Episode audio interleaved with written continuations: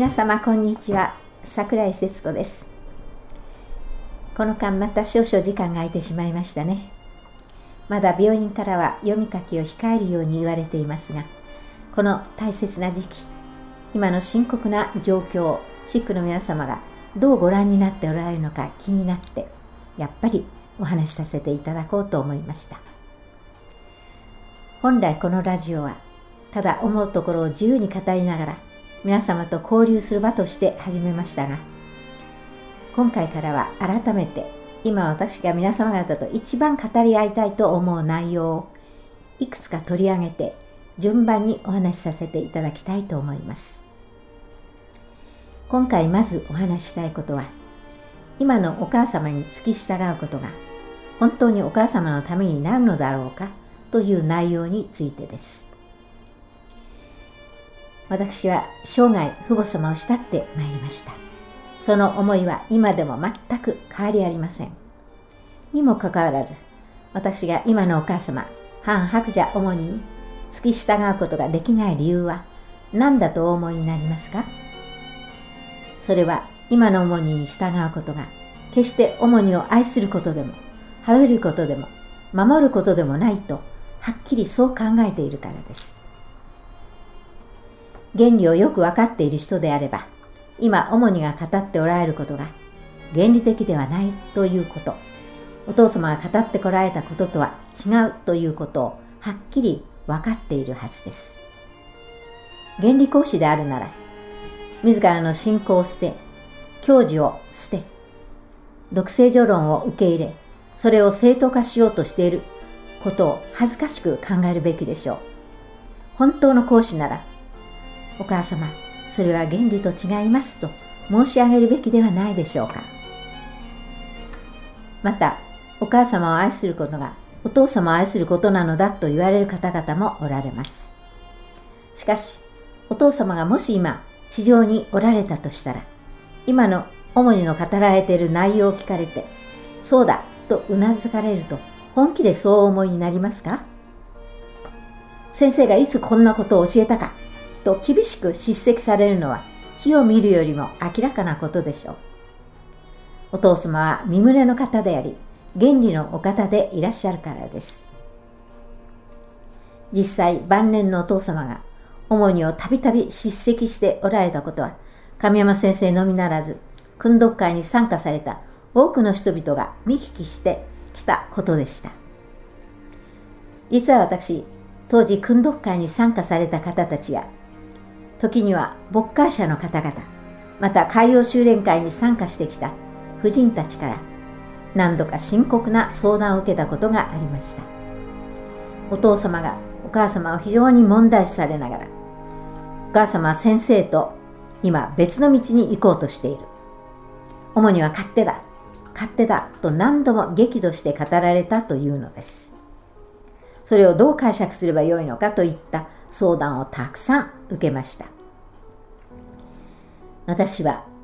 当時それでも様々な背景があるに違いないので早急に浅はかに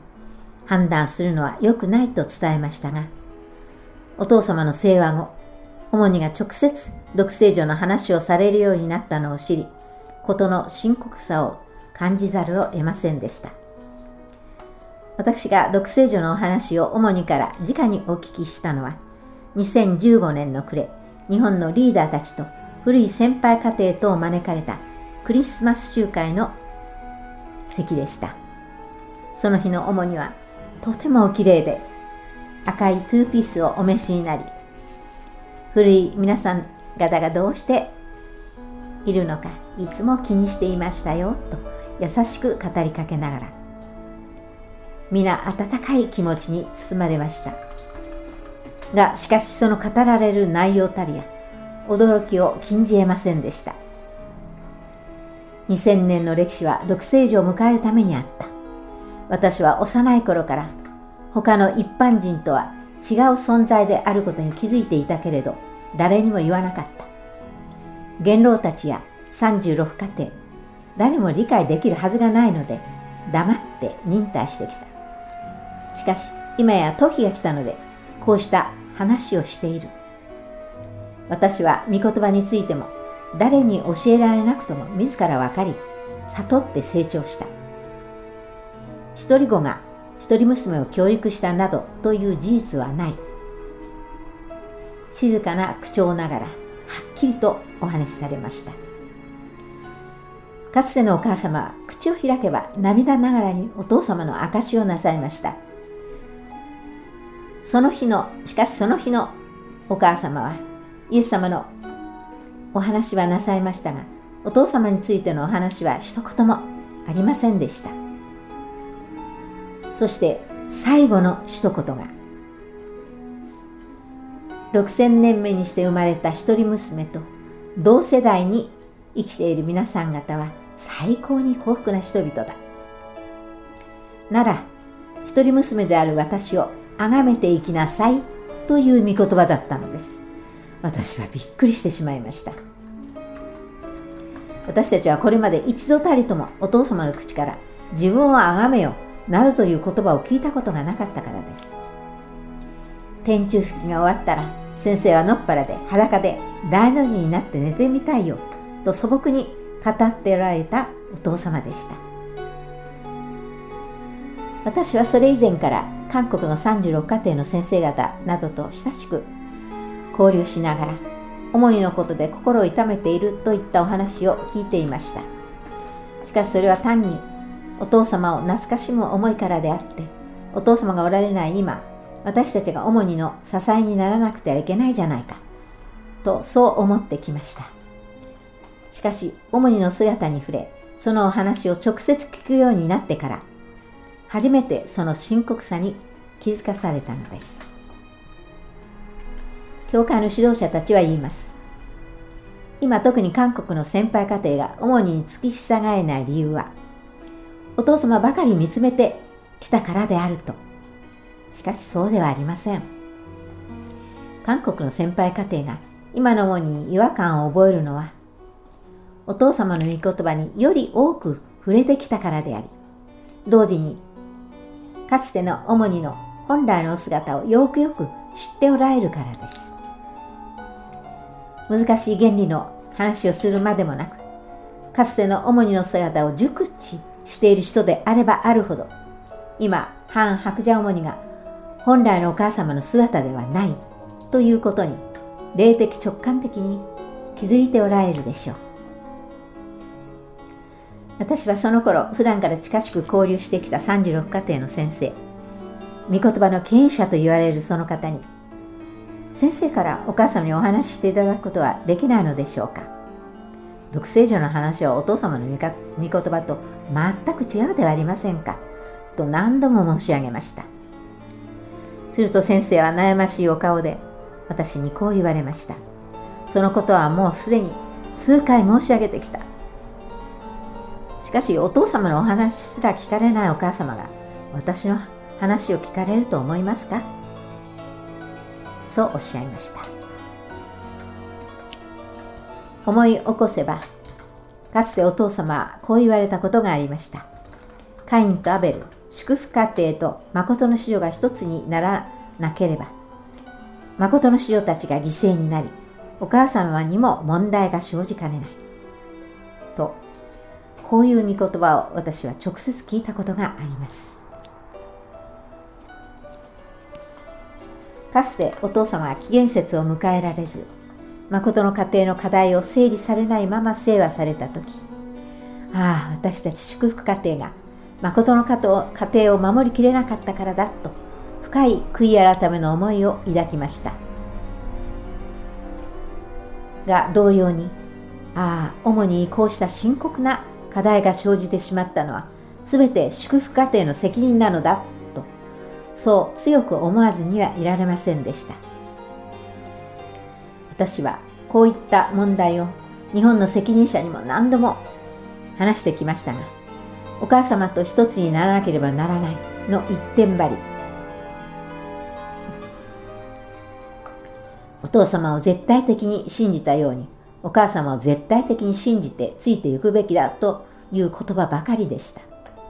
お父様とお母様の御言葉がこれほどまでに食い違っているにもかかわらずそのことはその方はあくまでもそう言い放つのです。その一方でシックたちに対しては問題となりうる主にの御言葉の箇所をことごとく隠蔽しカット編集した御言葉を伝えながらお父様とお母様一つであると強調してきました。それはシックたちを騙し同時にお母様をも欺く行為ではないでしょうか。主にから独聖女の話を聞きながらそこに違和感を覚えながら主にその通りですと拍手喝采をしている指導者たちの姿を見ながらこの方々は本当に父母様を支えていこうとしているのだろうかと深刻にならざるを得ませんでした。考えてみれば年老いた私にしても力の力の及ばない大きな問題を前にただ黙って一人信仰生活をしていた方がよっぽど気楽でした。主にを信じてついていこうと考える方がよっぽど安泰な道でした。仮にそうしていたならば教会責任者から大会を迫られることもなかったことでしょう。しかしそれは原理を捨てお父様をないがしろにしすべての責任を主に負わせることになるのではないかと思われ断食をし敬拝を捧げ祈れば祈るほど主にの問題から目を背け自分が信じたいように信ずることは祝福家庭の果たすべき責任でも講師の道でもないと思われてならなかったのです。それは主にがどうこうではなく私たち祝福家庭が主にの立つ基盤を築けなかったからだと思ったのです。私が最初に祝福家庭に対する書簡を出したのはこうした背景からでした。今からちょうど4年前のことです。当時私はまだヒョンジン様のことを十分に分かっていませんでした。主に深刻な課題が生じている今お父様お父様の願いに立つことのできる最後の可能性がヒョンジン様ではなかろうかという次元でしかありませんでした。しかし神様はそんな私の手を引き背中を強く押し出してくださったのです。今振り返って思うことはあの時の決断は間違っていなかったということ。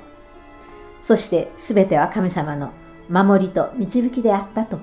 いう一言につきます。皆様もぜひもう一度真剣に考えてみてください。今のお母様に付き従うことが本当にお母様のためなのか。それともただ自分自身の身の安泰のためあるいは教会の中で問題視され阻害されるのが怖いからなのか。しかしそれと身胸とどちらがより大切なことでしょうか。皆様方お一人一人が真実に立ち返って直接神様によって導かれますよう心からお祈りしながら今日はこの辺で終わりたいと思います。続きはまた次回お話しさせていただきます。今日はありがとうございました。